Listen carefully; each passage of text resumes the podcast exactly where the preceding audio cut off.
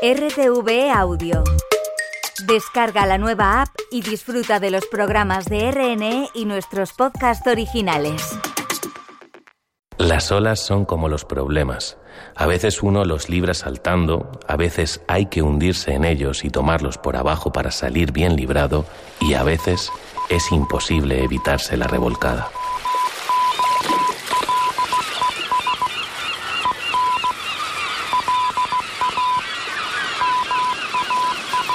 Españoles en la mar.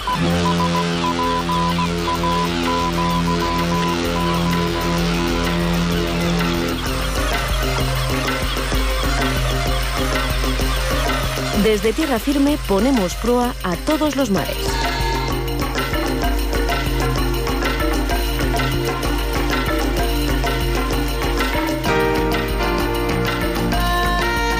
¿Qué tal? Bienvenidos a una nueva edición de Españoles en la Mar, que hoy tienen la parte técnica Alejandro Zapatero y en la redacción a Coral Consuegra, Óscar González, Antonio Fernández, Álvaro Sánchez y en el micrófono les saluda Marta Fernández. Arrancamos. Un nuevo miércoles para hablar con nuestros colaboradores. Hoy es el turno de Cepesca de su secretario general y presidente de Europeche, Javier Garat, con el que vamos a charlar sobre la posición del sector pesquero y acuícola de apoyo a las reivindicaciones de agricultores y ganaderos y su próximo objetivo, las próximas elecciones europeas para lograr sus reivindicaciones. Y hablamos también con Basilio Otero, presidente de la Federación Nacional de Cofradías, con el que analizamos esas peticiones del sector pesquero a Bruselas y esa más que posible adhesión a las protestas de los compañeros de otros ámbitos. Científicos de los centros oceanográficos de Baleares y de Cádiz del Instituto Español de Oceanografía participaban hace unas semanas en Italia en un taller organizado por Euromarín para evaluar la resiliencia de diferentes sistemas marinos y describir y cuantificar su capacidad de adaptación para mejorar la gestión y conservación marina. Nos lo cuenta Manuel Hidalgo, investigador del Centro Oceanográfico de Baleares. La autoridad portuaria de la bahía de Algeciras monitorizará el ruido submarino para el seguimiento y protección de los cetáceos de la bahía. Hablamos con Fidel Ruiz, jefe del Departamento de Sostenibilidad y del Área de Desarrollo Sostenible. Y como siempre dedicaremos los últimos minutos del programa a detallar las noticias más destacadas del mundo marítimo y pesquero. Les recordamos que pueden escucharnos en cualquier momento a través de, nuestra plataforma Play Radio, que pueden encontrar en www.rtv.es y que pueden ponerse en contacto con nosotros en nuestro correo electrónico en la mar. Queremos conocer a nuestros oyentes. Radio Exterior de España pone a su disposición un número de WhatsApp para enviar una nota de voz. Es el 34, código de España, 680-688-698. Repetimos, 34 680 688 698. Queremos saber desde dónde nos escuchan, si lo hace por onda corta, internet, satélite o celular, qué programas son de su interés y, por supuesto, comentarios y opiniones. Esperamos las notas de voz de WhatsApp en el 34 código de España 680-688-698. Repetimos, 34 680 688 698. Radio Exterior de España.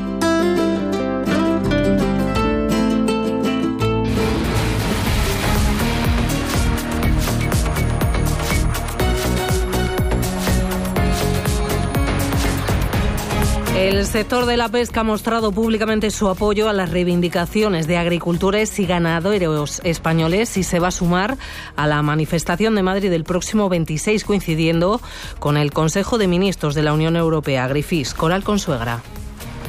Este lunes comenzaba la tercera semana de protestas de agricultores y ganaderos, unas reivindicaciones que los sectores pesquero y acuícola apoyan.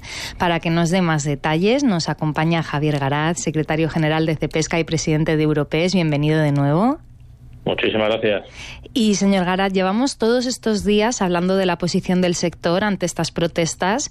Eh, la próxima fecha importante es el día 26, que se van a unir y además coincide con el Consejo de Ministros de la Unión, con el Agrifis.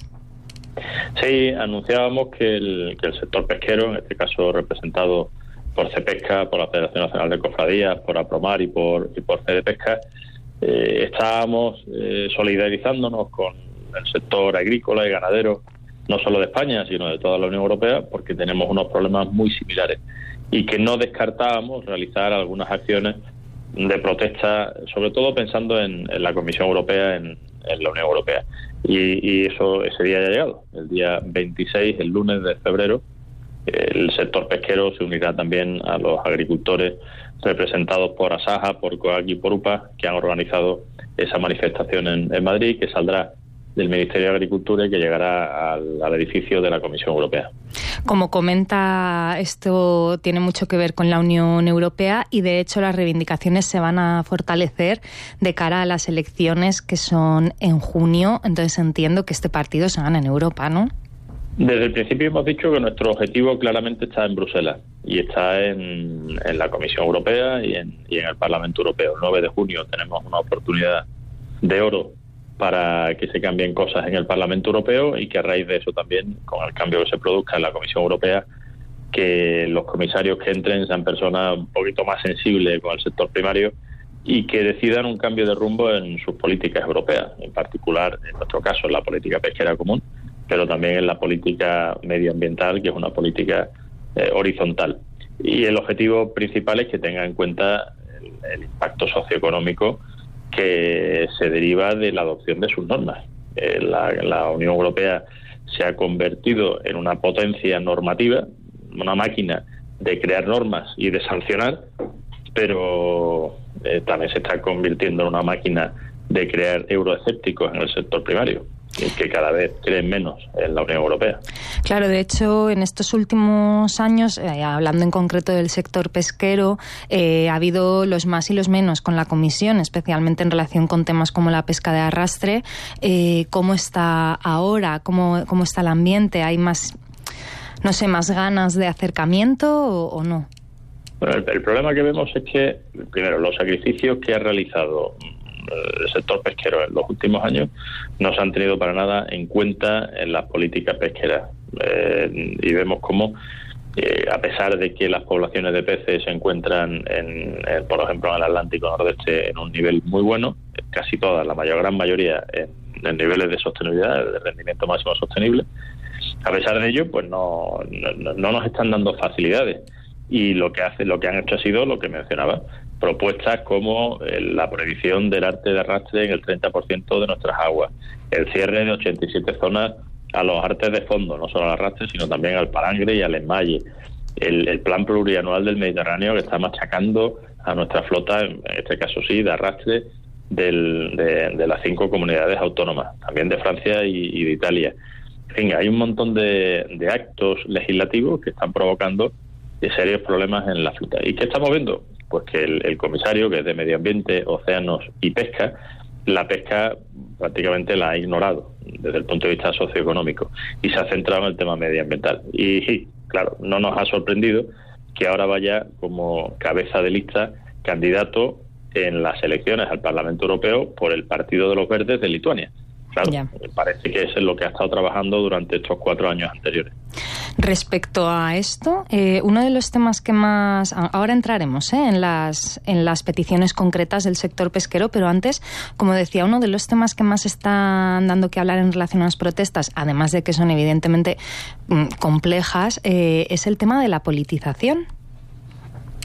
esto debería ser una, una política de Estado esto no es de derecha, ni de izquierda, ni del centro, ni de arriba, ni de abajo. Esto debería ser una política de Estado en la que todos los partidos políticos deberían ir de la mano. El problema es que no está siendo así. Y, de ahí surgen los problemas, ¿no? Con, bueno, eh, al final toda esta obsesión medioambiental viene de un movimiento desde hace ya mucho tiempo con una serie de, en el caso de la pesca, una serie de fundaciones de origen estadounidense con el mundo del petróleo, el mundo de la energía, el mundo de, la, de las nuevas tecnologías detrás y que están inundando con millones eh, tanto la Unión Europea como foros internacionales, donde al final se están tomando estas decisiones que nos están machacando. Y, es una pena porque al final yo creo que es, posible luchar y conseguir un equilibrio entre la conservación de la biodiversidad, no me cansaré de decirlo, el uso sostenible de los recursos naturales y la seguridad alimentaria, que es lo que nosotros estamos pidiendo. No, no estamos pidiendo que no haya conservación de la biodiversidad, que no se protejan adecuadamente los ecosistemas marinos vulnerables, por ejemplo. No, no, todo lo contrario. Somos los auténticos guardianes del mar, los más interesados en preservar los ecosistemas de los que depende nuestra actividad. Y, de hecho lo hemos contado en otras ocasiones. Nuestra flota está recogiendo del fondo del mar cientos de toneladas de basuras marinas, incluido plásticos, por cierto, hmm. están de moda pero al final eso no se reconoce, no, no da igual, parece que a los legisladores les da igual y nos siguen machacando con, normas muchas veces imposibles de cumplir, como la obligación de desembarque, por ejemplo. Vamos a entrar en las peticiones concretas del sector pesquero. La primera es, como usted comentaba, que la Unión Europea eh, cambie el rumbo de las políticas, en particular de la política pesquera común. Eh, ¿Qué rumbo tendría que tomar? Eso es fundamental. El, rumbo es el que yo indicaba antes, el, buscar un equilibrio entre la conservación de la biodiversidad, el uso sostenible de los recursos naturales y la seguridad alimentaria. No quedarse exclusivamente en la conservación de la biodiversidad, que es lo que está haciendo ahora mismo. ¿Y cómo serían las discúlpeme, cómo serían las medidas concretas para aunar ambos eh, bueno ambos escenarios? Pues mira, ahora que en el caso, por ejemplo, mencionaba antes del Atlántico Nordeste, la gran mayoría de las poblaciones de peces están en rendimiento máximo sostenible, pues ahí nos podían dar más canchas, nos podían eh, dar más cuotas de pesca, nos podrían mm, apretar menos a la hora de exigir mm, estándares eh, para aplicar esa, para aplicar esas normas. En el caso de la conservación a la biodiversidad, pues haría falta trabajar más con los científicos para tener una mayor resolución, por ejemplo, para el mapeado cartografiado de los fondos marinos y que no ah, ocurra como está ocurriendo ahora, que para proteger un metro pues tengan que cerrar 100 metros por la, por la poca exactitud de la, de la y poca precisión de la resolución que tienen a la hora de mapear los fondos marinos. En fin, son, son cosas que al final hacen que, el, que, el, que pueden hacer que el pescador pueda vivir dignamente y, no estar sometido a esa presión tan grande que tiene por normas que son imposibles de cumplir y que por lo tanto al incumplirlas, aunque no tenga esa intención, pues son sancionados. Y eso está ocurriendo en, el día a día. Claro que además hablando de normas también reclaman una simplificación de, las cargas administrativas que, tienen, ¿no? Muchas veces he contado, y, y, es una frase de mi amigo Basilio Otero, el presidente de la Federación Nacional de Cofradías, que los pescadores temen más las tempestades, los temporales en tierra que los del mar. Y eso es precisamente por lo que mencionaba, porque tenemos unas cargas administrativas, tenemos una burocracia, tanto en la comunidad autónoma como en el ámbito nacional, como en el ámbito europeo, que ahoga a las empresas. Estamos hablando de pescadores que tienen que salir todos los días a realizar su actividad en unas condiciones a veces bastante duras, y que lo último que, quieren al llegar a puerto, después de a lo mejor 12 horas de trabajo, es estar con todo el papeleo que tienen que hacer. Porque un barco de pesca, vamos a hablar de uno cualquiera de bajura, cuando sale del puerto tiene que encender la caja azul, que es el seguimiento por satélite. Tiene que conectar el ICE, el dispositivo de autentificación, bueno, de medidas de seguridad. Una vez que realiza su actividad, su captura, tiene que rellenar el diario electrónico de a bordo. Lo tiene que hacer desde el barco, en el ordenador, estimando las capturas que ha, que ha realizado, sin ningún peso, por supuesto, a ojo. Y eso luego tiene que coincidir con lo que se eh, desembarca y se pesa en tierra. Y solo te permite un margen de tolerancia de un 10%. Si te equivocas para arriba o para abajo en un 10%, te sancionan. Bueno, pues eso ocurre porque eh, los pescadores además de todo el cansancio que ya tienen encima cuando han terminado su actividad, a ojo, pues no siempre aciertan. Y bueno, pues son cosas que están ahí, que se realizan normas que se deciden en Bruselas de gente que no ha pisado un barco en su vida y que por supuesto no se puede, no, no se imagina cómo es la actividad a bordo. Por eso nos encantaría que esos, esos legisladores y esos burócratas de la Comisión Europea vinieran más a nuestros puertos, embarcaran y se dieran cuenta de que muchas veces esas normas son imposibles de cumplir. Por eso, como bien decía, la simplificación del marco legal y la reducción de las cargas administrativas fundamental. Nos vamos quedando sin tiempo. Hay muchas más reclamaciones, como la histórica bajada del IVA, el cambio de la percepción sobre el sector primario, pero me gustaría unas palabras sobre el tema de las importaciones, sobre el tema de la eh, competencia desleal de cara a, terceros países. Sí, las importaciones hay que ser conscientes de que son necesarias. Estamos hablando de que la Unión Europea del el 70% de lo que se consume procede de ya de importaciones. Nosotros de lo que nos quejamos es de las importaciones que no cumplen con los mismos requisitos que tenemos en la Unión Europea. Estamos hablando sobre todo de flotas asiáticas que ni mucho menos cumplen los estándares relacionados con la conservación de la pesca, la gestión de la pesca o la lucha contra la pesca ilegal, que no cumplen con los estándares sociales, tienen esclavos a bordo, tienen trabajo infantil, tienen trabajo forzoso, que no cumplen en muchos casos con los requisitos sanitarios, pero que están encontrando atajos para llegar al mercado de la Unión Europea, por ejemplo, a través de los contingentes arancelarios. Y existe esa figura que te permite meter determinadas toneladas de determinados productos libres de aranceles sin, sin mirar de dónde vienen. Y el, ejemplo más claro que nos perjudica es el de los lomos de atún, que están hay, hay un contingente arancelario de 30.000 toneladas cada año y en su mayoría está viniendo de China. Y claro, China, como hemos recordado en otras ocasiones, no es precisamente un modelo en cuanto a cumplimiento, a cumplimiento de esos estándares, sino más bien todo lo contrario. pues está llegando por ahí. Y eso genera una competencia desleal con nuestro eh, sector primario, con nuestros armadores, con nuestros pescadores, que se dedican al atún tremendo. Igual ocurre con, con, otras, con otras especies. Y al final lo que pedimos son las mismas reglas del juego para todos, porque si no es imposible competir en un mercado globalizado como este. Claro, pues nada, eh, seguiremos informando sobre este tema y volveremos a hablar seguro. Muchísimas gracias por acompañarnos una vez más, Javier Garat, secretario general de CEPESCA y presidente de Europes. Como siempre, un placer. El placer es mío, muchísimas gracias y disfrutar comiendo pescados y mariscos que serán más felices.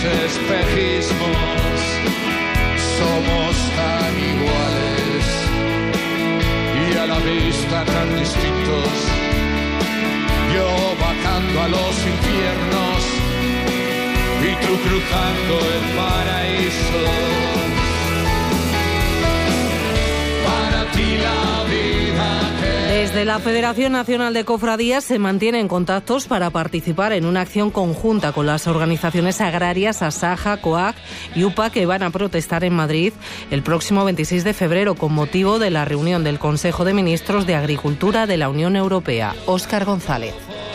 Pues estamos con Basilio Otero, el presidente de la Federación Nacional de Cofradías. Basilio Otero, gracias por estar una vez más aquí en Españoles en la Mar. Hola, gracias como siempre a vosotros por tratarnos también y con tanto cariño.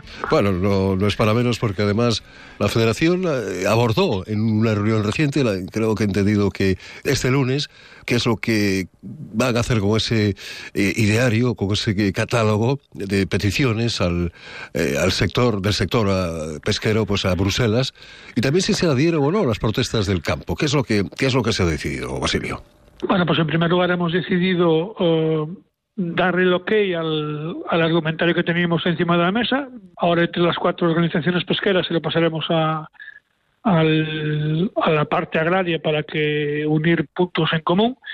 Y estamos eh, estudiando la posibilidad de unirnos eh, más bien cierta, de unirnos a la manifestación que va a haber el día 26 lunes en Madrid porque muchas de las reivindicaciones, las tres principales, eh, son conjuntas y bueno, así lo queremos expresar en esa manifestación. Es una manifestación que coincide con un Consejo de Ministros, tengo entendido, ¿no? Efectivamente, coincide con, coincide con un Consejo de Ministros de Agricultura en, en Europa. De hecho, la idea es terminar el recorrido en, en la representación permanente de Europa en España, en allí castellana, y bueno, es un poco nuestra intención a la espera de cerrar los últimos flecos con los agricultores a ver lo que nos dicen. ¿Qué es lo que está pasando con el sector agrario, con el sector primario, Basilio, en relación con Bruselas? ¿Se está moviendo un poco o piensas que todavía, eh, bueno, eh, tratan de ver qué, respuesta se está viendo en, las, en las calles por parte del sector? Hombre, se está, se está aprovechando que va a haber elecciones eh, europeas en breve. por, tenemos peticiones en común, como son el relevo generacional o la parte de la parte de esta deriva eh, burocrática medioambientalista radical que está cogiendo Europa que nos obliga a nosotros pero no a los países eh, de donde se importan productos de terceros países y eso evidentemente nos está machacando y nos está, está haciendo que nuestra actividad sea cada vez menos insostenible social y económicamente lo que nos lleva a tener una falta de relevo generacional brutal, porque no es que no encontremos, eh, no, es, no solamente es que no encontremos mano de obra, sino que los, los actuales dueños de explotaciones, sean agrarios o sean pesqueras, no quieren que su, su, relevo generacional tampoco siga en esta actividad. Entonces, bueno, es un poco esa, esa demanda, por un lado, y luego en, en, la parte de pesca, además, eh, lo que pedimos es que el comisario, el comisionado no sea un comisionado de, de medio ambiente, océanos y pesca como es este, sino separar, eh, separar a la pesca del medio ambiente y lo que pedimos, una de, una de las cosas que pedimos es que, igual que el 26 va a haber un consejo de agrifish, agricultura y pesca, aunque solamente van a estar los de agricultura, pues haya un gran comisionado de, de agrifish también donde todo el sector primario europeo esté agrupado en un único comisionado.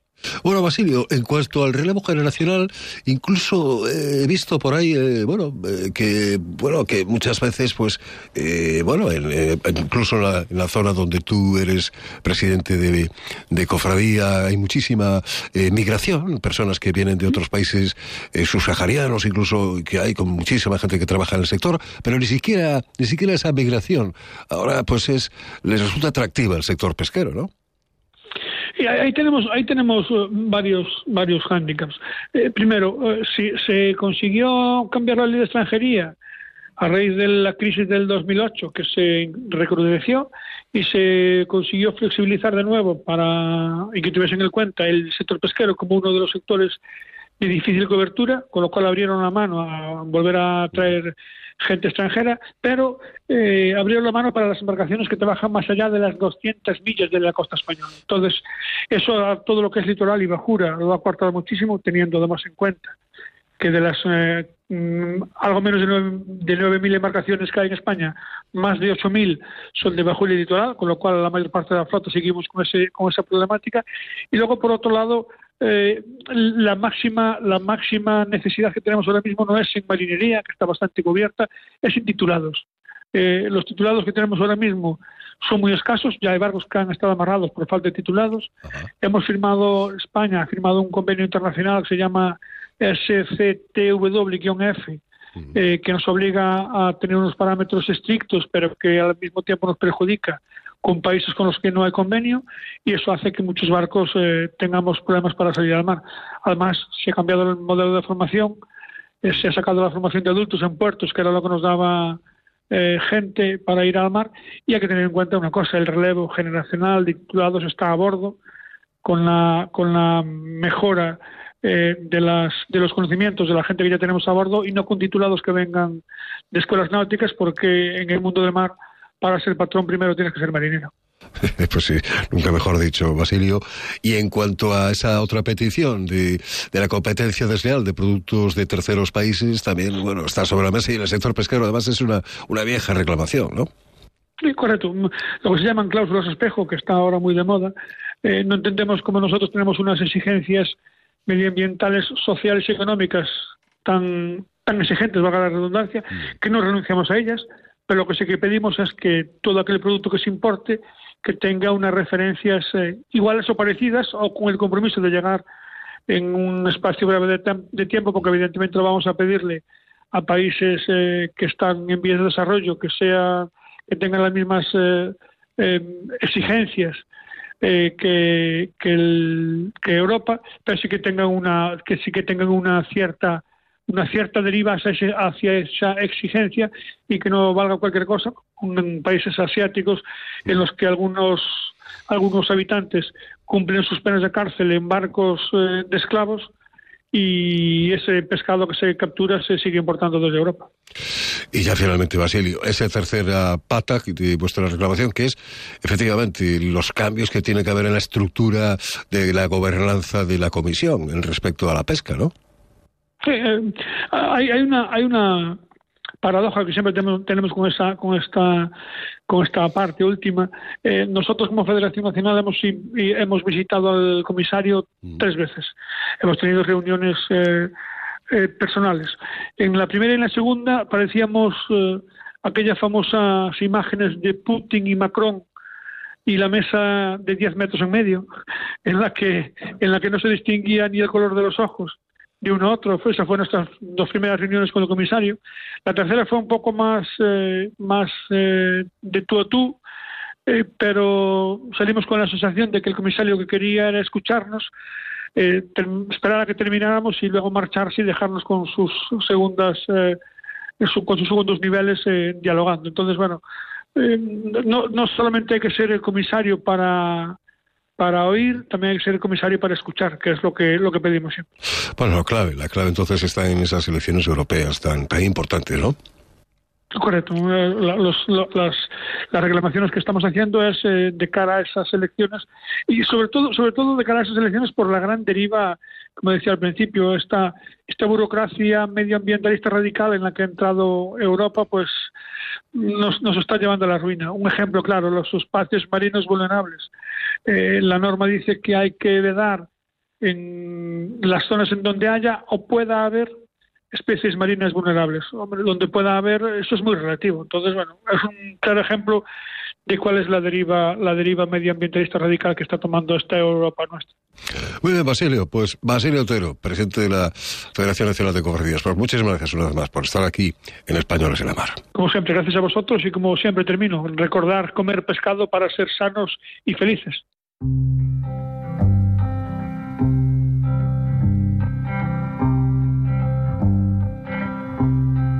Dame una noche de asilo en tu regazo. Esta noche, por ejemplo, dejemos al mundo fuera. Abre tus brazos, ciérralos conmigo dentro, solo unas horas y luego, cuando amanezca, yo pondré una cafetera y habré llevado esta nube hacia otro cielo Si el sueño pierde pie, resbala. Hace unas semanas tenía lugar un taller sobre la resiliencia de los sistemas naturales marinos que contó con la participación de investigadores del Instituto Español de Oceanografía. Uno de ellos fue Manuel Hidalgo del Centro Oceanográfico de Baleares. ¿Qué tal? Buenas tardes. Hola, buenas tardes. ¿En qué consistió este taller, Manuel? Bueno, es un, es un taller organizado por, uh, por unas investigadores de la Universidad de, Padova a través de una red eh, europea que financia iniciativas de jóvenes investigadores.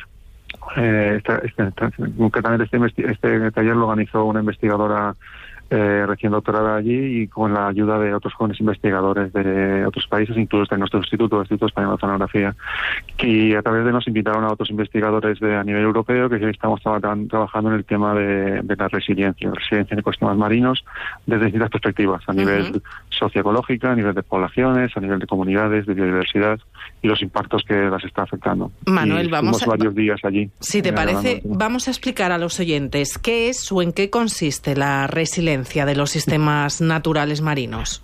Buena pregunta. Pues esa fue la primera pregunta que tuvimos realmente, realmente en el, en el, en esta reunión, en este, en este, este seminario que tuvimos cuatro días, porque realmente la resiliencia, incluso a día de hoy, nosotros la entendemos de muchos puntos de vista, dependiendo de la semántica y el contexto en el que estemos.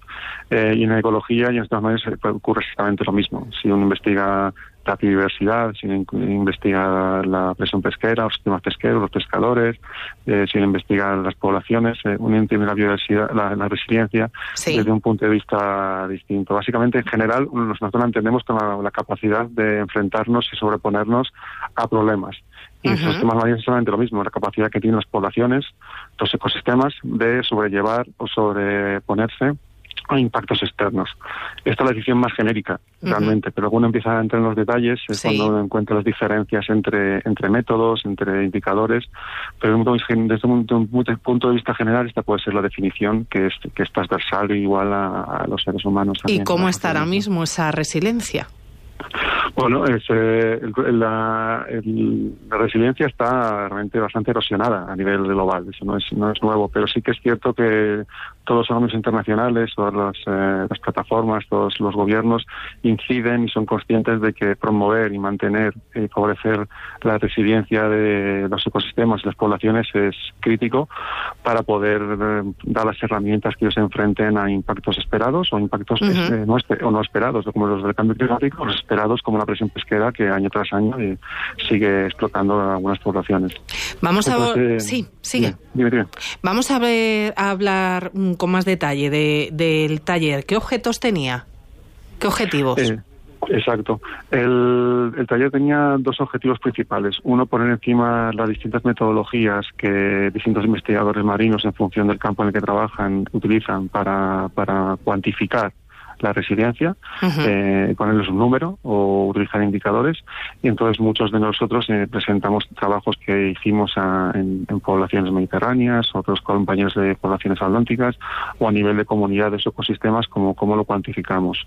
Y otra gente que trabaja más en sistemas eh, socioecológicos, es decir, entre la interacción entre los pescadores o los servicios ecosistémicos y, los ecosistemas marinos, cómo lo hacen, cómo con un contexto tan complejo, cómo son capaces de cuantificar esto. Entonces fue el primer ejercicio entre, nosotros fue, primero lo que comentaba antes, definir cómo la entendemos y cómo vamos a encontrar puentes en común entre distintas áreas de la investigación marina y segundo, cómo encontrar metodologías que nos den distintos, de distintos ángulos información de cómo cuantificar la, resiliencia marina. Y un tercer punto va a ser el encontrar casos de estudio que aplicar estos métodos de forma transversal y común, que es el siguiente paso que hemos quedado. ¿Qué actividades realizasteis durante estos cuatro días, Manuel? Pues durante los dos primeros días este, se presentaron, como te comentaba, distintas presentaciones de casos de estudio eh, a distintas eh, distintas zonas de, Europa y también a distintos niveles, como te comentaba, gente trabajando a nivel de las poblaciones, especies concretas eh, que están explotadas por sobre todo por el, por el impacto o por la presión pesquera y otras que son a nivel de ecosistema o, de comunidad. Y durante el segundo día nos dividimos en grupos para intentar abordar pues cuestiones eh, concretas y cómo las podemos eh, abordar de forma conjunta.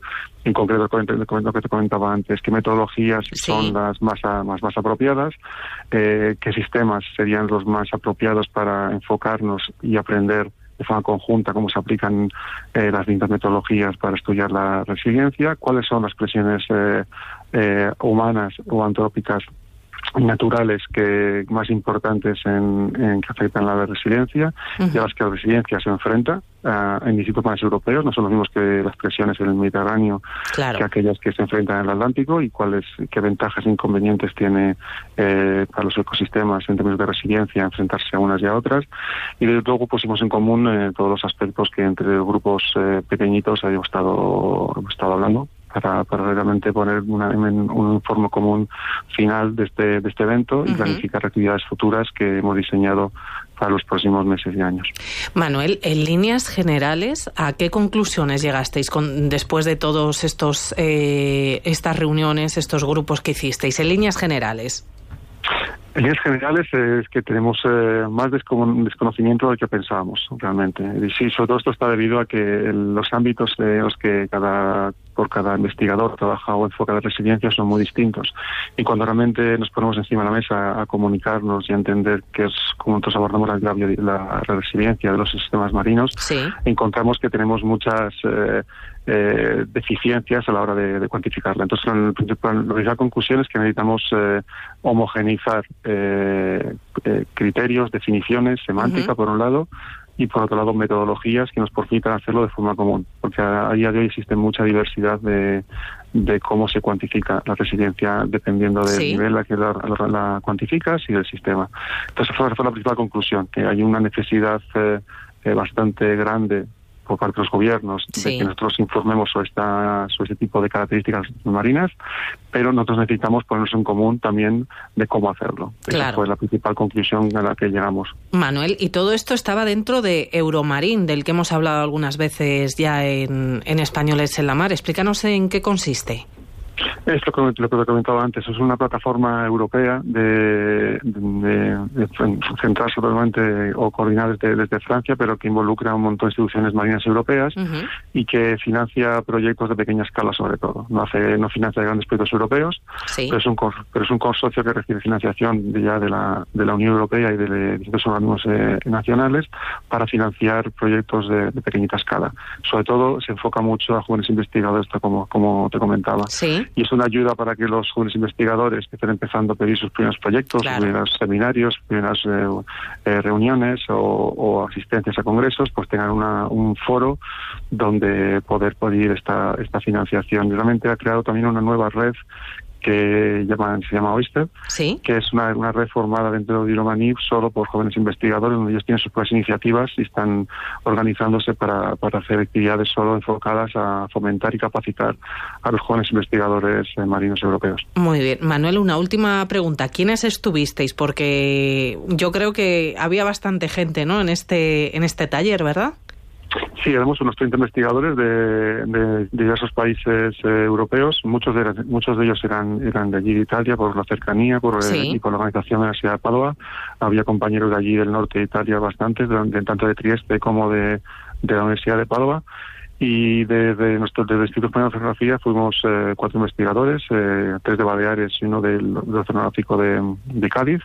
Y luego había compañeros que muchos de ellos hemos trabajado ya en proyectos europeos anteriores, de Dinamarca, de Alemania, de Noruega, eh, Portugal y de Francia y sobre todo estos seis países fueron los que los que más contribuyen en términos de investigadores a, esta reunión. Bueno, pues un grupo muy completito. Manuel Hidalgo, investigador del Centro Oceanográfico de Baleares. Gracias por estar aquí en estos minutos con nosotros en Españoles en la Mar y por habernos explicado este taller. Muchas gracias a ti.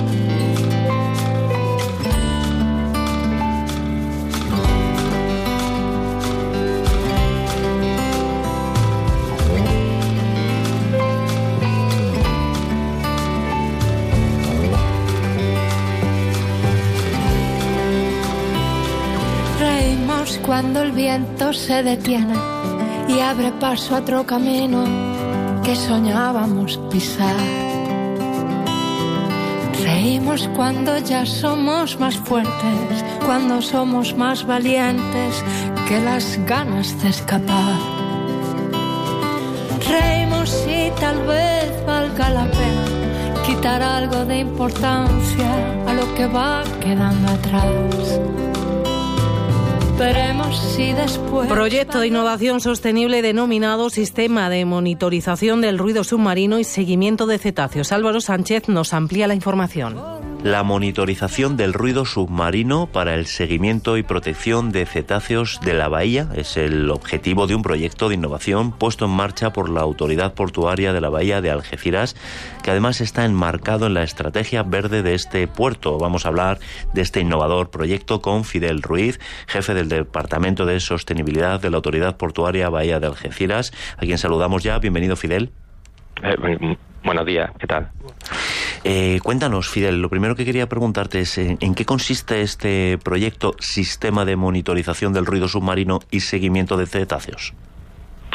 Eh, este proyecto bueno, consiste en, una plataforma eh, de inteligencia artificial que nos permite, a través de varios mecanismos, de, obtención de datos, tanto como por mm, campañas observacionales de, avistamiento de cetáceos, como pueden ser también el tráfico marítimo, incluso imágenes satelitales, oceanográficas, a través de esta plataforma de inteligencia artificial analizar los datos y eh, evaluar los riesgos que supone el, ruido submarino sobre la, biodiversidad marina, en este caso sobre los cetáceos. Esta, esta plataforma lo que nos permite en tiempo real analizar los riesgos y ver qué posibles afecciones podemos tener sobre, sobre la, en este caso la biodiversidad marina que, que más nos afecta en, lo que es la ley de Algeciras y, Tarifa y el puerto de Tarifa sobre la afección sobre los distintos cetáceos. ¿Y de dónde viene la necesidad de, de idear un proyecto así? ¿Cómo surge esta iniciativa? Sí, esta iniciativa surge a, bueno, a partir de, nuestra estrategia verde, está englobada dentro de la estrategia verde del puerto, surge a partir del, Departamento de, Sostenibilidad junto con, con, el, con el área de innovación, porque actualmente para, para obtener esos datos se realizan campañas. Estas campañas eh, son, que son observaciones in situ, en, en campo, pues están muy limitadas por la climatología, por la disposición de, medidores de ruido submarino por, por mediciones acústicas pasivas, son mediante hidrófonos, que son difíciles de, encontrar y complejos de, analizar mediante el algoritmo.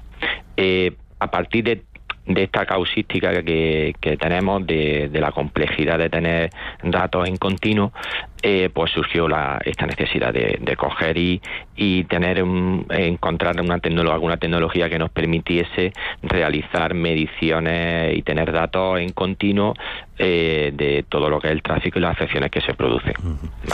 Eh, hablabas antes, Fidel, de los peligros que podrían deparar a los cetáceos, a estas especies marinas, pero la monitorización del ruido para proteger a los cetáceos. ¿A qué especies podría afectar? Eh, ¿Qué especies están expuestas en la bahía de Algeciras?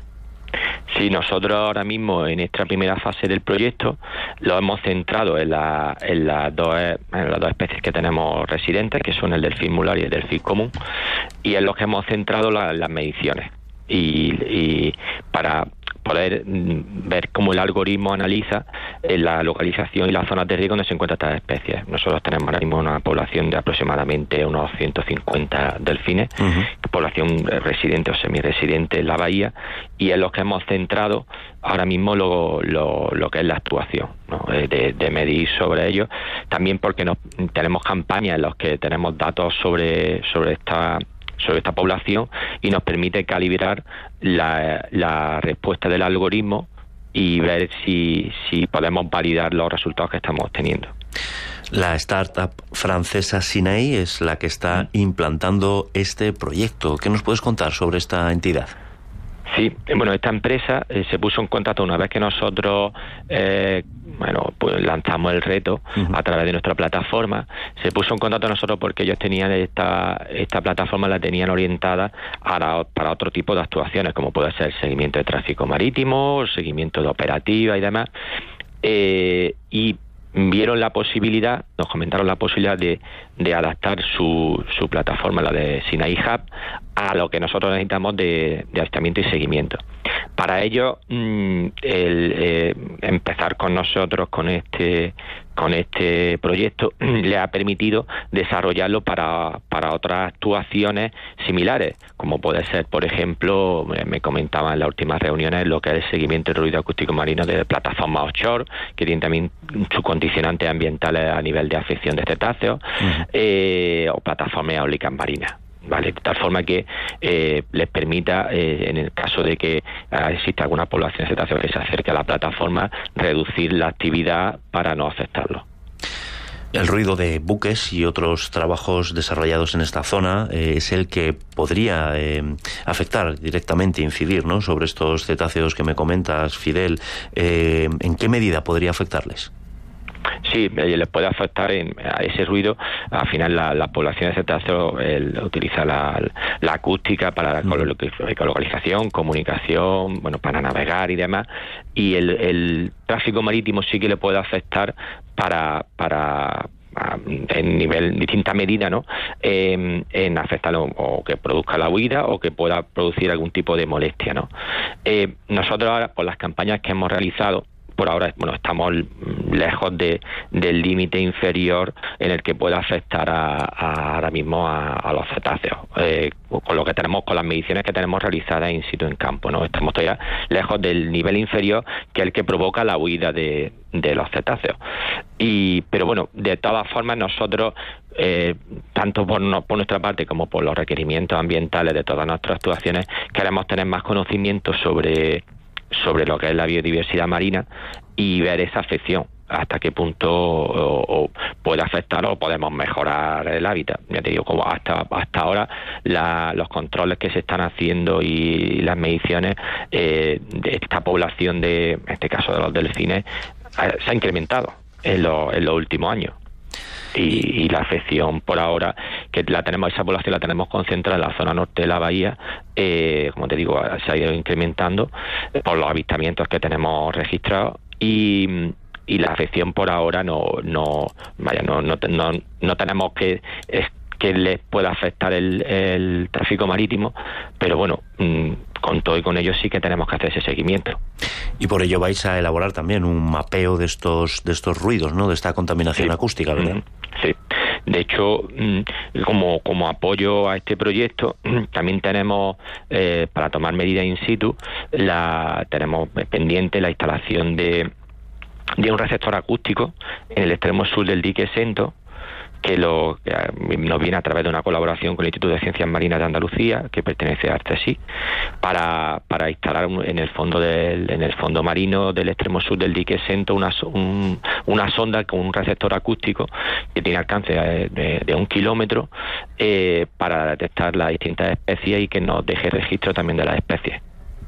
¿Vale? Para obtener más, datos inclusive y poder incluso calibrar mejor el sistema, aunque ya el sistema de datos observacionales sí que va tomando datos en continuo. Pues eh, Fidel Ruiz, jefe del Departamento de Sostenibilidad de la Autoridad Portuaria de la Bahía de Algeciras, muchísimas gracias por estos minutos en Radio Exterior de España. Mucho éxito con este proyecto y otros. Saludos y hasta la próxima. Muchas gracias a vosotros por, por interesaros por nuestro proyecto.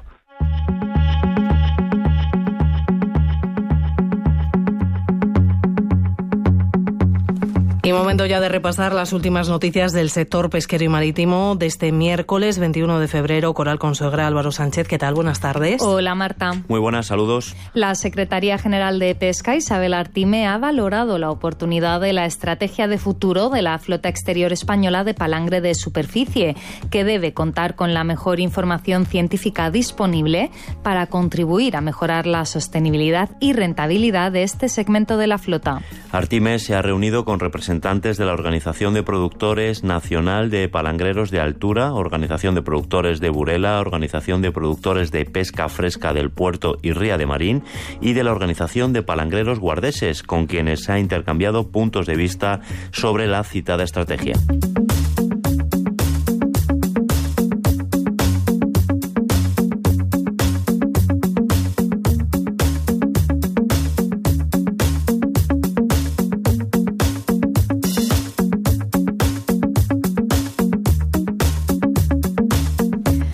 La consejera de Agricultura, Pesca, Agua y Desarrollo Rural de Andalucía, Carmen Crespo, ha presidido el acto de firma de convenios de constitución de los nuevos cinco grupos de acción local del sector pesquero y acuícola de Andalucía. Estos acuerdos suponen un respaldo al funcionamiento y desarrollo de la actividad de dinamización de estos GALPA. Como principal novedad, su ámbito de actuación crece ahora hasta la totalidad del litoral andaluz, con la que se llega a 64 municipios, 62 costeros y dos localidades de la zona de influencia marítima del Guadalquivir y a una población de 3,2 millones de personas. Además, eh, a estar liderados por el sector pesquero, donde la mayoría de los integrantes son organizaciones profesionales y asociativas del sector productivo, sociales y científicas, además de los ayuntamientos y corporaciones locales. Esta misma consejería, a través de efectivos de la Inspección Pesquera en Almería y Granada, de la Agencia de Gestión Agraria y Pesquera de Andalucía, llevó a cabo el pasado 16 de febrero la incautación de un total de 50 kilogramos de arte ilegal no reglamentario, en concreto el arte de playa Virorta. Esta se encontraba escondida dentro de una bolsa de basura, debajo de una embarcación en la playa de la localidad de La Isleta del Moro, en el Parque Natural Cabo de Gata Níjar, en la provincia almeriense.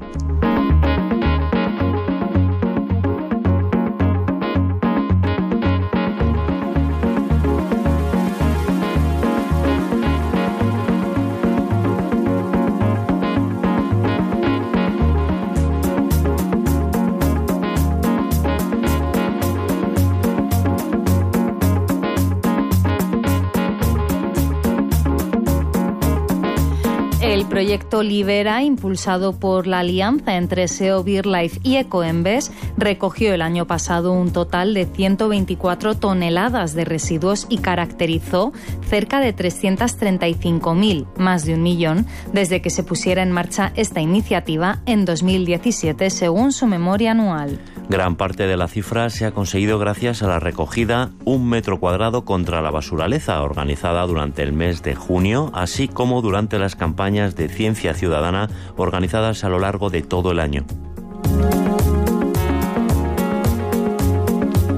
Y la guerra en Gaza deja ya 29.000 palestinos muertos, falta medicinas, agua, alimento y muchos gazatíes sobreviven gracias al trabajo de ONGs como Open Arms que intenta llevar ayuda por el mar. Seguimos muy pendientes eh, de lo que va a pasar allí, eh, así que vamos a seguir eh, pendientes de, de, lo que pase ahí, de lo que nos cuente nuestro compañero que va a estar en ese barco contándonos la última hora. Coral, Álvaro, gracias. Hasta mañana. Hasta mañana. Hasta mañana.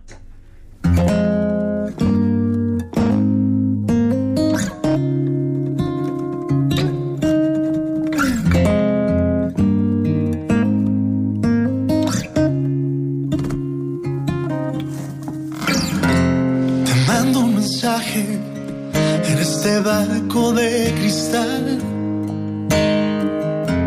La misma botella con que anoche ahogué mis penas.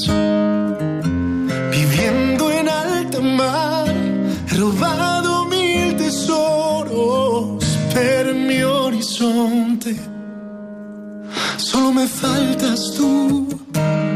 Y si tú quisieras llevaría hasta el fin del mundo. Y tu amor sería mi bandera.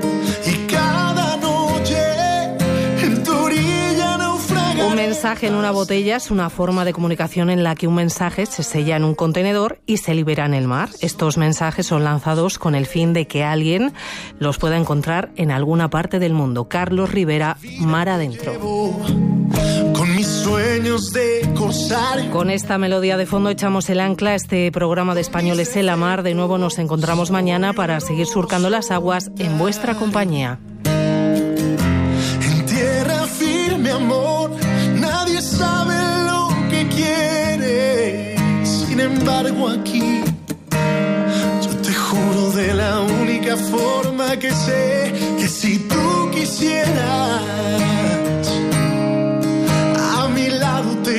hasta el fin del mundo.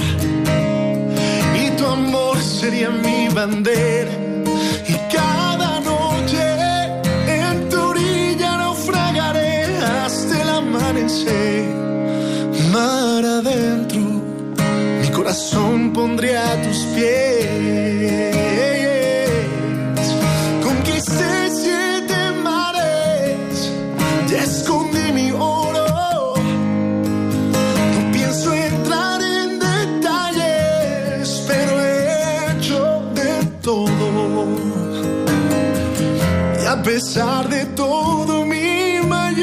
Tesoro